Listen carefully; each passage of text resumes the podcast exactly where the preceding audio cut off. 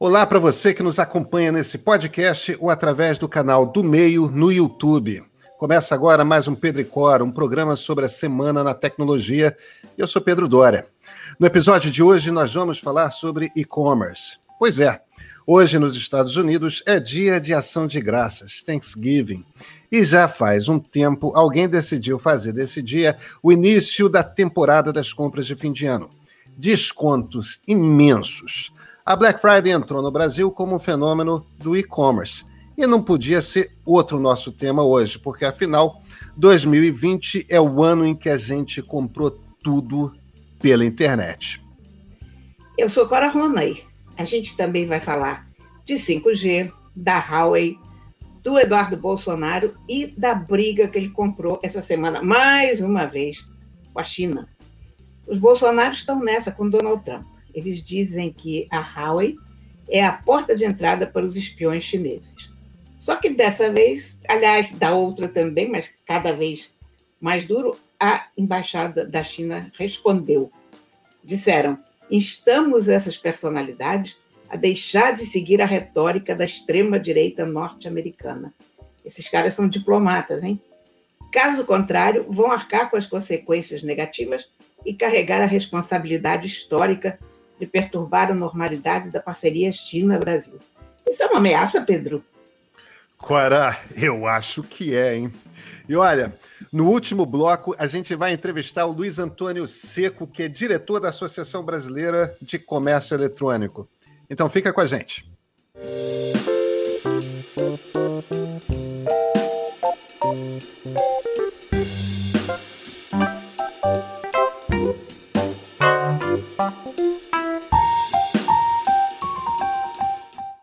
Olha, hoje é um dia tenebroso, segundo alguns, maravilhoso, segundo outros.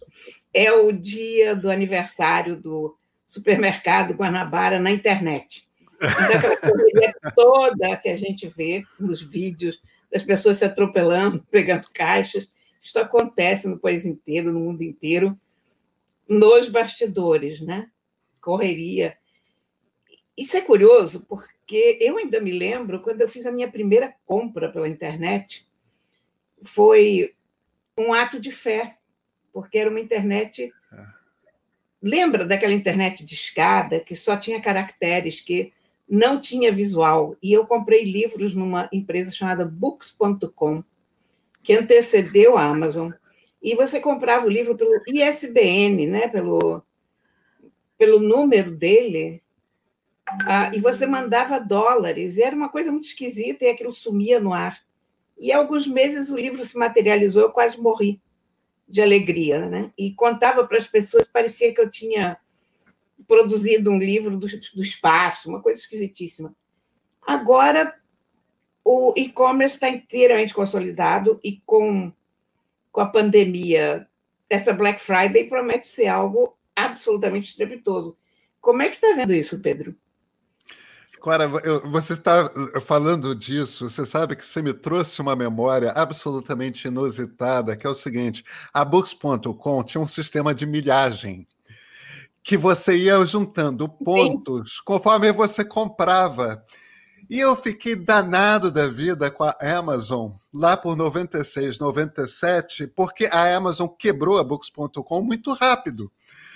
E eu tinha um monte de milhas acumuladas que eu não consegui ganhar em livros, porque de repente eu tive que ir comprar livro na Amazon, dizendo que raio de livraria é essa que quebrou a Books.com, que era tão boa, que eu comecei a acessar como você. Eu não lembro se era via Golfer ou via Telnet, mas era uma coisa arcaica dessas de. de é, é, é, era uma coisa com, com, caracteres, né? Unix que a gente acessava ainda, é, internet. Agora, é um mundo radicalmente diferente hoje, né? Hoje, para gente, a revolução que a, que a Amazon provocou, né, Clara, é. A gente não tinha consciência disso na época, até porque o que a Amazon trouxe, e de fato a Books.com não tinha isso. O que a Amazon trouxe foi essa inovação de ter o catálogo de todos os livros do mundo. E de repente, um tempo depois, era coisa de ter o algoritmo que ia aprendendo que livros que você queria. E de repente eram toda sorte de produtos. Esse ano 2020, Cora, é o ano em que o e-commerce explodiu no mundo de um jeito. No Brasil, por exemplo, o crescimento do e-commerce foi no primeiro semestre desse ano. Esses, esses números são do, da Nielsen, né? Que, que, que, é uma das instituições que fazem medição na internet. Eu estava fuçando aqui para o nosso podcast. O crescimento foi de 47% no primeiro semestre de 2020. É o maior crescimento de e-commerce em um semestre no Brasil em 20 anos que essência quer dizer Desde o crescimento da história do e-commerce no Brasil. Mas, mas foi um. É, a pandemia teve essa característica de acelerar os processos na tecnologia, né? A coisa do home office, uh, o, as conferências, Zoom, uh, gente que nunca tinha tido coragem de fazer qualquer coisa com a internet mais ousada, apesar de todas as ferramentas estarem aqui, de repente se atirou nisso como se não houvesse amanhã, porque talvez não haja. Então, foi uma correria. A coisa do e-commerce, gente que nunca tinha comprado, eu acho até difícil gente que nunca comprou nada na internet, porque há anos eu praticamente não compro de outra maneira, mas existem pessoas que tinham medo de dar cartão, de. Então, você vê que uma série de coisas é posta para sossegar as pessoas, se, os bancos criam cartões virtuais que você usa uma única vez para ninguém copiar o número do cartão. São, são feitas pontes para a aproximação das pessoas com o e-commerce e vai tudo se manifestar, eu acho que na Black Friday mais trepidante de todos os tempos na rede. O... Incrível, né? Que acelerada que a gente é. deu em um ano. E, e, houve um amadurecimento também do e-commerce, né? Que a, a, Black Friday, quando surgiu aqui no Brasil um, uns anos atrás, ganhou, e, e, não à toa, o apelido Black Fraud, é. porque é, essas empresas de e-commerce simulavam uma Black Friday, fazendo aquela coisa de aumentar umas semanas antes muito o preço dos produtos, e aí derrubar, simulando descontos, que eram. E, e, e Cora Empresas grandes de e-commerce faziam isso. Era uma coisa assim absolutamente inacreditáveis, como essas empresas arriscavam suas marcas fazendo esse tipo de coisa, como se as pessoas não fossem perceber. É, isso não existe mais, não acontece, quer dizer, ainda acontece, mas é, me parece que as grandes empresas eu não ouço mais que façam esse tipo de coisa, né? Elas não fazem, e eu acho também que o consumidor está muito esperto para a internet porque é. as pessoas antigamente chegavam na internet com medo, mas com medo justificado, porque você não tinha muitos parâmetros para saber onde você estava pisando quando você estava online. Então, quando você entra numa loja física, aquilo te dá vários sinais da solidez do negócio. Se é um balcãozinho, se é uma loja mais luxuosa. Na internet, você não sabe. E então muitas pessoas acreditavam, caíram em contos de vigário. Mas hoje você tem Reclame Aqui, você tem um monte de sites de, de informação, as informações se transmitem a uma velocidade grande e o consumidor já sabe onde buscar a informação, já sabe que deve checar os antecedentes da loja, já sabe que tem que desconfiar de qualquer oferta muito boa demais para ser verdade, mesmo numa Black Friday. Então, sei lá, eu acho que é um, uma combinação de maturidade do comércio e do consumidor ao mesmo tempo. Agora, tem umas surpresas, né? A Amazon está, evidentemente, entrando, entrando com peso no Brasil. E, no entanto, a Amazon não é o destaque brasileiro do ano, né? É, tem duas empresas que se destacaram muito mais no e-commerce, que são Magalu, Magazine Luiza e Mercado Livre. As duas demonstraram muito mais capacidade de ter infraestrutura, de conseguir crescer, abarcar é, é, marketplaces, né? Que é aquela coisa de você. No, no, caso do Magalu, porque o Mercado Livre é um marketplace, né? O marketplace, para quem não sabe, é quando você abre a sua infraestrutura de e-commerce para que comerciantes menores possam usar a sua estrutura para vender também os seus produtos, seja usando também a sua rede de transporte ou então eles mesmos empacotando e despachando as coisas. É muito interessante como numa explosão dessas, essa multinacional americana e outras empresas tradicionais brasileiras de e-commerce não conseguiram aguentar o rochão como, como Magalu e Mercado Livre conseguiram, né? Porque Mercado Livre e Magalu são duas, duas marcas populares que têm um alcance maior, eu acho, na população que quer vender. Entre a população que também precisa faturar com a venda de alguma coisa. Então, eu acho que, sobretudo no caso do Mercado Livre, que você tem gente vendendo coisinhas muito pequenas, olha, vendem até contas de Pokémon, tá bom? Então, eu acho que essa experiência dessas duas empresas favoreceu elas nesse momento.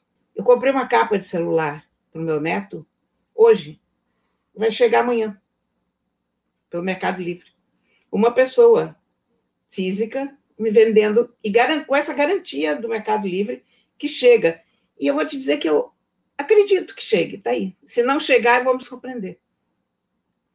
Não, mas olha, é, é muito interessante esse seu insight de que é, é a coisa do popular. Mas isso volta para o início da nossa conversa, que é o seguinte: é a explosão de um público que ainda não estava no e-commerce. Talvez seja justamente porque a classe média, a classe média alta e mesmo as pessoas ricas já estavam habituadas. É, talvez, talvez não tenham comprado na Books.com, mas é, já estavam há bem mais que uma década habituadas a fazer compras na internet. Esse novo público consumidor entrou na internet justamente nesse ano, né? Exatamente. E, e essas duas não, a quantidade de pequenos lojistas que faliu teve que fechar a loja, mas está com a mercadoria num quarto em casa. Tem que botar isso para circular ou a vida dele está perdida. Então, essas pessoas, gente que ficou desempregada, começou a olhar em torno de casa para o que eu posso vender aqui. É. E, e, e, e, essas duas empresas, olha, o investimento em tecnologia que fizeram e a capacidade que fizeram de criar infraestrutura e tudo mais foi, foi formidável. Não são as únicas, não. É, é mas, mas é daquelas coisas que a gente percebe. Às vezes o Brasil sabe fazer tecnologia de primeiro mundo. Isso é, isso é bacana de ver, né?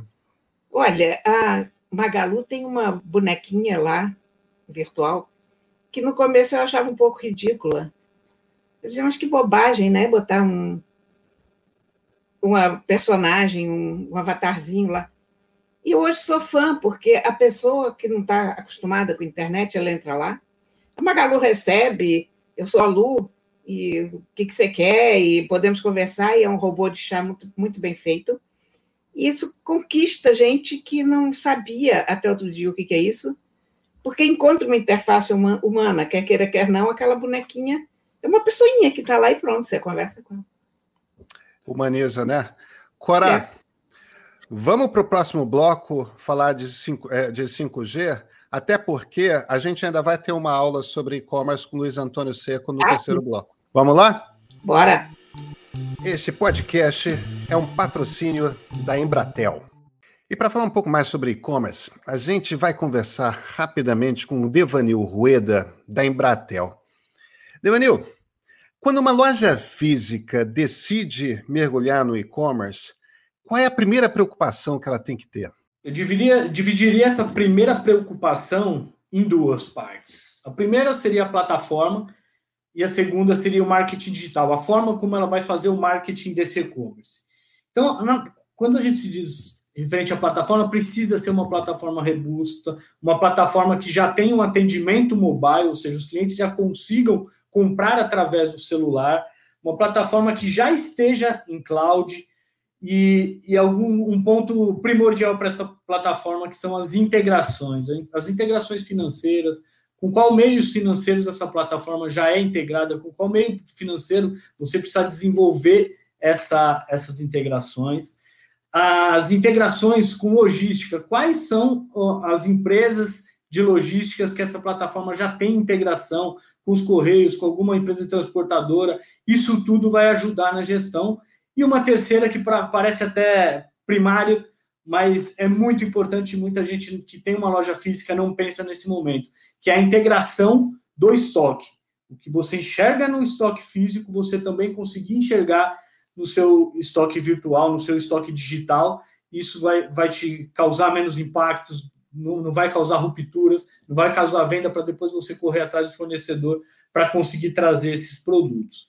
E falando de marketing digital, é um novo modo de fazer o marketing. Para quem faz esse marketing para e-commerce, você precisa traçar uma estratégia de tráfego. Você precisa ter gente dentro do seu e-commerce. Um, uma coisa que eu vejo muito acontecer: as pessoas criam um e-commerce e, e, reclamam, falam, poxa, eu tenho um e-commerce, só que eu não consigo vender, eu não faço venda. Na verdade, você não precisa focar nesse primeiro momento na venda. Você precisa focar na estratégia de tráfego. Como eu levo essas pessoas até o meu e-commerce? Será que eu tenho uma boa rede social? Será que eu gero conteúdos engajadores para esses clientes irem até o meu e-commerce? E a venda é feita posterior a isso. Então, existe sim um funil de venda que esse marketing digital, essa estratégia de marketing digital vai definir para você conseguir realizar vendas para esse e-commerce novo e, e ter, ter, bons sucessos nas suas vendas. E não, então, esse marketing digital é primordial também nesse primeiro momento. E vem cá, e esses momentos que tem que crescer muito escala por conta de algo como uma Black Friday, um Natal, mas aí logo depois tem que diminuir, é, essa mudança, esses momentos, esse processo é muito complexo? O que, o que eu, eu colocaria? Você precisa ter uma escala, um plano de escala técnica, ou seja, o que meu e-commerce, o que a parte técnica de infraestrutura do meu e-commerce precisa ter? Primeiro, cloud. Você precisa ter a flexibilidade de todos os seus serviços em cloud para, numa demanda maior, esse, essa flexibilização ser feita de forma automática. Se você esperar chegar a demanda para você contratar novos provedores, para você aumentar os seus serviços de cloud ou os seus serviços de, de servidores, isso vai ficar impossível de você conseguir atender, principalmente no momento de Black Friday. Então, primeira coisa é essa escala técnica, colocar, colocar isso em cloud, comprovar com seus fornecedores quais são o, o, o nível de links e acessos simultâneos que eles são capazes de receber por, por, nesse momento, por um dia, por 24 horas, por 12 horas, e assim você cria o seu plano, talvez negocia com seu, o seu provedor algo específico para essa data, para esse período que você vai ter essa escala, e óbvio, uma escala operacional. Uma boa gestão de estoque, uma boa gestão com seus, com seus fornecedores é primordial. Saber se a, se a plataforma está otimizada e automatizada para quando acabar o produto, ela desligar a oferta, ela não continuar ofertando produtos que acabou em estoque, para você evitar esse, esse perigo lá na frente. Então, uma coisa que as pessoas se preocupam muito, às vezes, com a escala técnica e não pensam na escala operacional. Também isso, você vender produtos que depois você vai ter que até seu, o, seu, o seu fornecedor para conseguir comprar esses produtos para depois entregar, talvez seja um risco. Então, eu acho que um bom planejamento de escala técnica e escala operacional você, você consegue ser capaz de, de fazer um bom atendimento aos seus clientes nessa Black Friday. Cora Rony, a grande polêmica do mundo da telefonia celular é o 5G da Huawei. E aí, você acha que os chineses nos espionam através das antenas de celular do 5G da Huawei? Olha, eu acho que todo mundo espiona todo mundo. Ah, isso, isso é Savasandir, quer dizer, e não é de hoje. Uh, a CIA já vinha espionando o Brasil, continua. Uh, eu não tenho nenhuma confiança que as empresas com acesso a uma tecnologia de vigilância não usem essa tecnologia para maus propósitos. Ah, eu acho que o problema nessa questão da Huawei aqui no Brasil é que a família Bolsonaro não tem a menor noção do papel que ela desempenha, do papel de um homem público, da liturgia do cargo, blá, blá, blá. E, eventualmente, eles metem os pés pelas mãos, mesmo quando eles estão certos nas coisas. Eu acho que a Huawei é a discussão do momento, não é à toa, e menos pela coisa da espionagem, porque eu acho que espionagem você teria, em tese, em qualquer, em qualquer sistema, é possível ter. Mas eu acho que no momento em que a gente fala tanto em transparência, rule of law, a gente tem que questionar um pouco a Huawei. E eu acho que esse debate é muito saudável. Eu acho que a gente não deve fechar as portas a nada, mas a gente não pode entrar de gaiato num processo que daqui a 5, 10 anos a gente vai estar tendo que coibir mais uma gigante da tecnologia que vai estar como um polvo de 16, 32 braços, abrangendo tudo. Sei lá, você vê como a gente deixou Google, Facebook, essas essas redes crescerem de um jeito que hoje você não consegue segurar por canto nenhum. Você imagina isso em chinês. Porque a gente percebe o, o grau de, de inconfiabilidade ou de incontrole, sei que essa palavra existe, deve ser incontrolável, em empresas ocidentais, porque a gente é muito próximo a elas, a gente eventualmente fala a mesma língua, então fica relativamente fácil da gente acompanhar. Mas quem é que acompanha a China? Quem é que acompanha a Huawei? A quem pertence de fato a Huawei?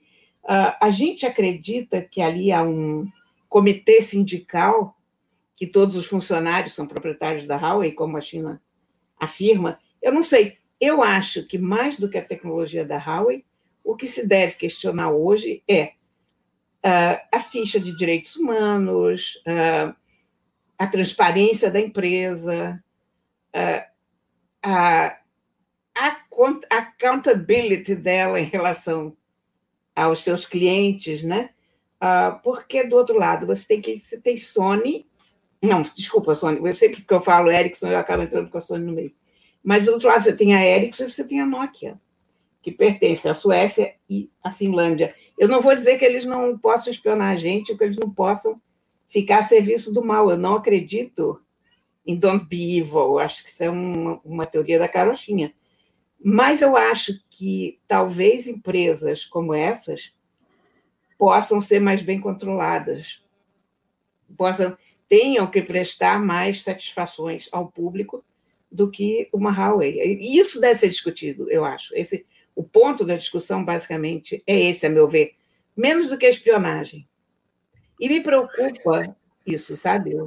Não está sendo discutido. É, eu, eu, eu, eu, entendo, eu entendo tudo que você está falando. Acho que tem vários pontos interessantes. Eu, deixa eu tentar abordar essa discussão por alguns ângulos diferentes. É, hoje que a gente está gravando esse podcast, quinta-feira, teve um, um, vazamento grotesco no Ministério de, da Saúde de 16 milhões de brasileiros, entre eles dados, dados de 16 milhões de brasileiros, entre eles do presidente da República, do presidente do Senado, do presidente da Câmara, de vários governadores, dados de saúde. É, por quê? Porque o funcionário de um hospital privado é, publicou sem querer o, uma lista de logins e senhas de um sistema do Ministério da Saúde com dados de que dava acesso, quer dizer, aqueles desastres de segurança de um sistema que era simplesmente inseguro num nível. A quantidade de pessoas que com login e senha tinha acesso a um sistema desse nível de delicadeza era imensa. O, isso, isso foi um furo do jornal Estado de São Paulo. Há duas semanas, o jornal o Globo publicou a história de umas máquinas de criptografia suíças que a Marinha Brasileira, o Exército Brasileiro e Itamaraty usam há décadas. E essa empresa suíça, que era dona dessas máquinas, na verdade era controlada pelo CIA, pela CIA. E há décadas, tipo, os argentinos, no tempo da Guerra das Malfinas, já desconfiavam que essas máquinas tinham o dedo da CIA. E, e, o Exército Brasileiro e a Marinha do Brasil, Itamaraty, continuava em 2019 ainda usando essas máquinas. O presidente do Brasil, Jair Bolsonaro, usa um celular comprado em loja. E não é porque o Bolsonaro não. O Temer usava, a Dilma usava. O, o, o, Moro usava, o ministro da Justiça Sérgio Moro usava, é, a Dilma usava, o Lula usava, Fernando Henrique usava. Quer dizer, que chefe de Estado no mundo usa um celular que não é criptografado, meu Deus do céu? Quer dizer, existe uma imensa criptografia que é. Nós vive, uma, um, existe uma imensa hipocrisia, perdão. Vivemos num país que trata segurança de. cujo governo trata segurança de informação com uma irresponsabilidade, com uma desatenção, com descuido, que quando a família do presidente se vira e fica manifestando preocupação com espionagem da Huawei, é mentira. Isso é não é verdade. É. Eles não estão preocupados com isso, eles estão puxando o saco de Donald Trump. Claro. E, existe, a gente tem que entrar num debate, eu acho que é um debate interessante, sim, se a gente começa a pensar que existe uma nova Guerra Fria se formando. Não é uma Guerra Fria de quem vai de corrida armamentista nuclear. É uma Guerra Fria de quem vai ter o domínio comercial e o domínio tecnológico do mundo. E, e nessa Guerra Fria. Exatamente. E nessa Guerra Fria, a coisa é mais complexa porque não só você tem de um lado, como você tinha no regime soviético contra o, o, o regime da democracia liberal, é, você tinha uma, um, um, sistema ditatorial contra um sistema democrático. O problema é que o sistema ditatorial soviético não funcionava, né? quebrou os chineses estão mostrando a capacidade de desenvolver uma ditadura que é economicamente sustentável e capaz de crescer economicamente. Quer dizer, é um desafio muito maior para as democracias liberais. Eu reconheço que esse debate existe e é um debate interessante que a gente tem que ter. E eles estão desenvolvendo tecnologia formidavelmente, Cora.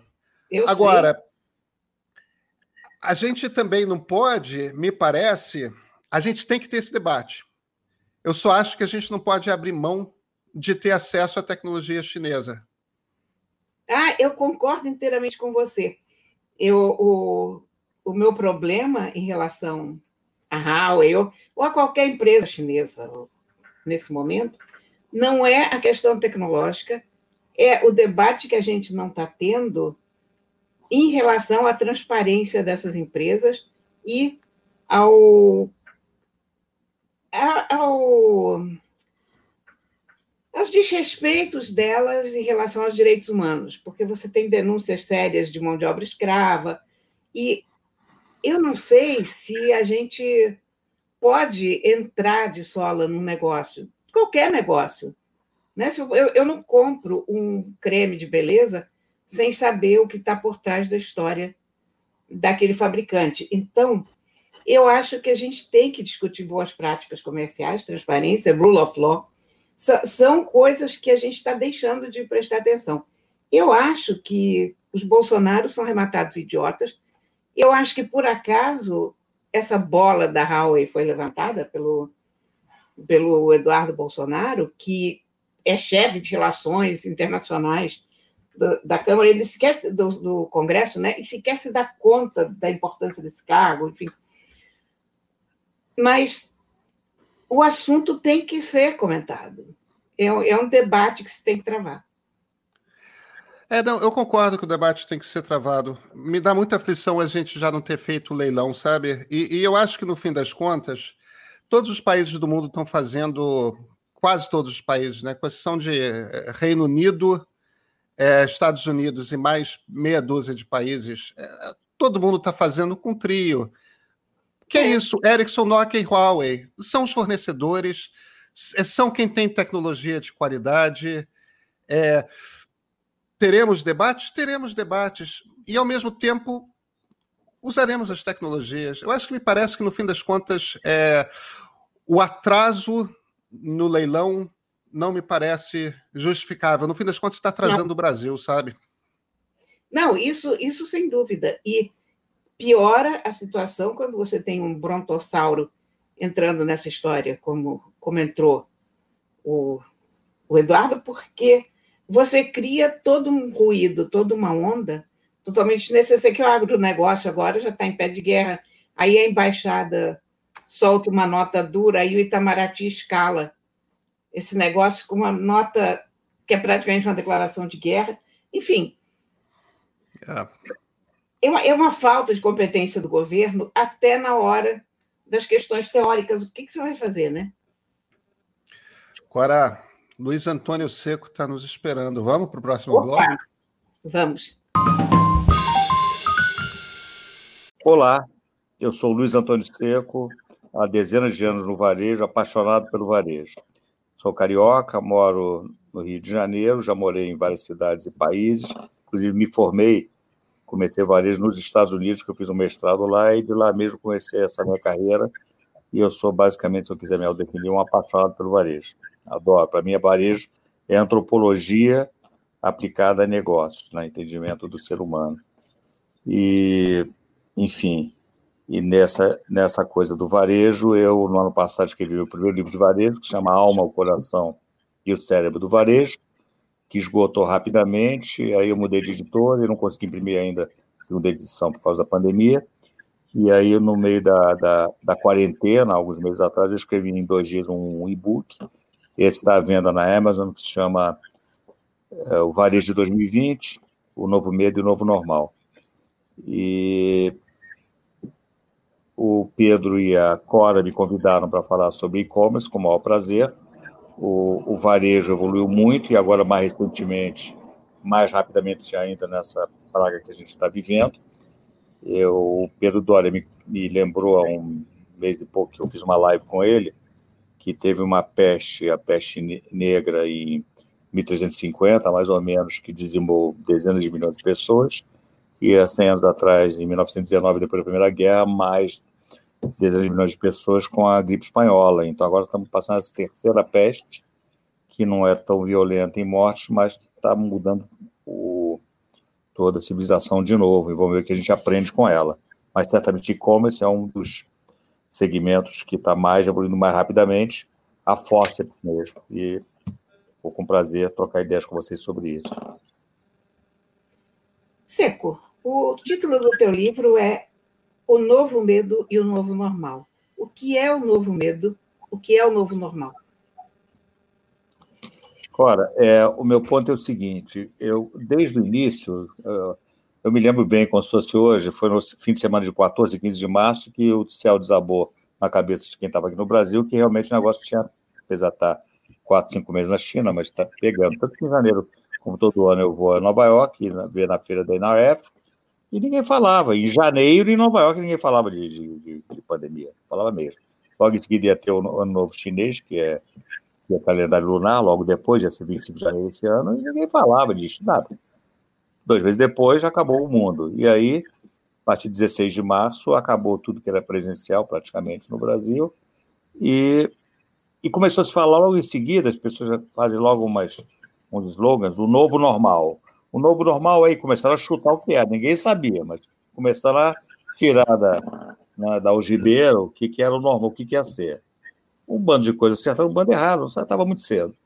E eu, quando escrevi em junho, no meio da minha ansiedade, eu sou hiperativo e hiperansioso ali dentro de casa, não podia sair, meu Deus, eu escrevi alguma coisa.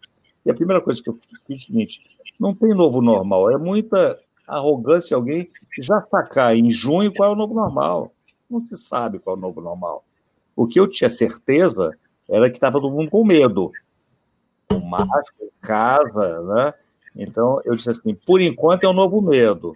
Algum tempo depois, eu não sei se vai ser no final de 2020, se vai ser início de 2021, se alguma hora vai passar para o novo normal, mas a gente não sabe quando.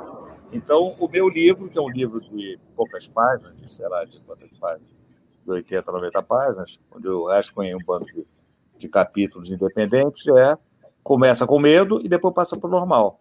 O novo no medo eu sabia bem qual era. Eu descrevia que era a pessoa correndo para comprar, acabou o compra de pulso, passou para destino.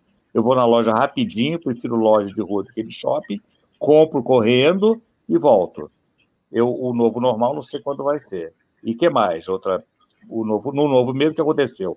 Virtual, virtual, virtual e-commerce, e-commerce, e-commerce, e aí bombou. Delivery, WhatsApp, é, Bolpes, tudo diz respeito à consumidora, que eu aprendi na minha formação americana, que customer, cliente, é feminina, eu sou cliente, para mim é a cliente. 85% das decisões de compra são mulheres que tomam. É, e não havia com o negócio de metrosexual, porque mulheres que tomam decisões. E foram para o virtual. Então, o que deu uma catapultada, e como está na moda, pivotada, é mudou de físico para virtual. O físico voltou, mas o virtual progrediu muito. Seco, obviamente, quem, quem era físico, né, quem era tijolo e cimento e não tinha e-commerce, teve que correr para montar e-commerce. E nem todo mundo conseguiu fazer isso com, com a agilidade que devia, até porque não é trivial você fazer isso no meio de uma quarentena. O que, que, deve acontecer aí no futuro? Você acha que boa parte dos negócios tradicionais vão quebrar e os negócios novos, novas marcas digitais, vão ser os dominantes? Você acha que vai ser um mix? É, o que, que é o futuro do comércio? O futuro do comércio, Pedro, é. Eu, eu, eu resumo tudo numa palavra que em inglês é omnichannel, em português é omnicanal. Omni é todos, né? Tudo que existe. Então, é uma fusão de físico com virtual. Então, antigamente, existia só varejo físico ao longo de milhares de anos. Depois, inventaram, uns 20 anos atrás, mais ou menos, o varejo virtual, o e-commerce, com uma loja online. Então, você comprava de casa uma coisa grande que ficava na sua casa, chamada computador, né? E você comprava. Aquilo, com, a, com, a, com o advento do, do mobile phone, do, celular, passou para uma coisa mais rápida, e aí começou uma fusão. Você compra do celular e, e, e, você vai na, e vai na loja e pega. Em inglês é Bolpes. Ou você compra o celular e, e a loja entrega, na, você vai na loja, escolhe e entrega na sua casa. Então, essa fusão toda, que é o canal, é o que vai preponderar. E eu escrevi um texto, eu escrevo um texto por semana já há três anos e boto no LinkedIn, para a minha rede mais, mais profissional que existe. E eu escrevi umas duas semanas atrás quais eram os quatro caminhos para o varejista resistir e progredir e sair dessa confusão melhor um pouco quatro hipóteses. Um, você tem acesso a muito dinheiro. Então, se você é uma loja de departamentos, não, né, uma Renner, uma Riachuelo, uma Marisa, ou se você é uma multinacional, os McDonald's da vida, ou se você é uma empresa mesmo brasileira, mas tipo o Grupo Soma Carioca, ou Arezo, que comprou a reserva agora, esse pessoal tem acesso a dinheiro. Esses vão, vão crescer muito. Depois você tem que ter alguém que esteja no segmento em expansão. Então, o segmento de expansão são tudo de respeito à saúde e beleza. Farmácia, cosméticos, perfumaria, yoga, meditação, massagem, isso tudo vai sempre bombar cada vez mais. Isso já era uma tendência. E acelerou, com a quarentena mais ainda. O segmento de pets não para de crescer, eu, eu quanto mais vezes não existe, é, quase mais mulher sem pet. Agora tem um gato, mas enfim. É, é, eu, então... tenho, eu tenho oito. Tem oito? Barbaridade. Pois é. Eu, eu, eu, eu, eu gosto muito de estatística, né? Eu fui no Google, quando à medida que eu não, não encontro uma mulher que não tenha um cachorro, normalmente, tem muito mais cachorro que criança nas casas brasileiras. Eu não sabia disso. Então, pet é uma coisa também. Sou amigo dos, dos donos da, da Z-Dog, não param de crescer. E as grandes lojas de a Pets, a Cobase, estão explodindo. Esse é outro segmento. Então, você está num segmento desse, e alimentação que as pessoas vão continuar a ser mais altas, mais altas e mais, e mais largas, mais gordas, e vão comer cada vez mais fora de casa, menos essa fase do medo, que deve durar alguns meses, mas vão explodir de novo. Então, alimentação, saúde, beleza e pés, para mim, se você está nessa, você vai crescer. A terceira hipótese, se você está, se você faz uma coisa diferente de todo mundo, essa é a mais difícil. Você bolou alguma coisa diferente do resto. Eu hoje estava em São Paulo, ali no Iguatemi, falando com as donas de uma marca de calçados, tão especial e tão diferente, que, cara, vocês vão crescer para burro. Mas essas, Pedro, são as coisas que eu acho que vão crescer. Agora, quem pensa antigo, quem acha que ainda é uma lojinha que foi feita para enrolar o cliente, lotada da vitrine de coisinhas uma em cima da outra, não dá para enxergar nada. Esse negócio de e-commerce, esse negócio de de ferramenta, de app, esse cara vai, vai, vai acabar, porque quem tem O e-commerce, é, que representava no início desse ano, vou chutar um número tipo 6% do varejo físico no Brasil, ele passou de 10% com certeza rapidamente. Eu tenho uma frase aí, cinco anos e cinco meses, é alguma coisa assim. Então, o futuro para mim é quem entendeu isso e está rapidamente, e dói muito fazer isso, custa as três coisas. Só tem três coisas na vida que você tem. Os teus ativos são gente, tempo e dinheiro. Custa esses três para você construir alguma coisa rápido. Tem que ter gente, tempo e dinheiro. Mas o, o futuro, tentando resumir a minha, minha diatribe, é, é uma mistura de. é omnichannel. Luiz Antônio Seco, você nos deu uma aula. Eu te agradeço muito a entrevista. Olha, é muito gozado que nada do que a gente pensa que acontece só com a gente acontece só com a gente. Eu ouvi o Seco falar nos segmentos que estão crescendo, pets, beleza, alimentação. É o que mais se consome aqui em casa via online e provavelmente na casa de vocês também. Então, muito obrigada a ele pela entrevista ótima e muito obrigada a vocês pela companhia. Até a próxima. Gente, esse foi mais um Pedro e Cora.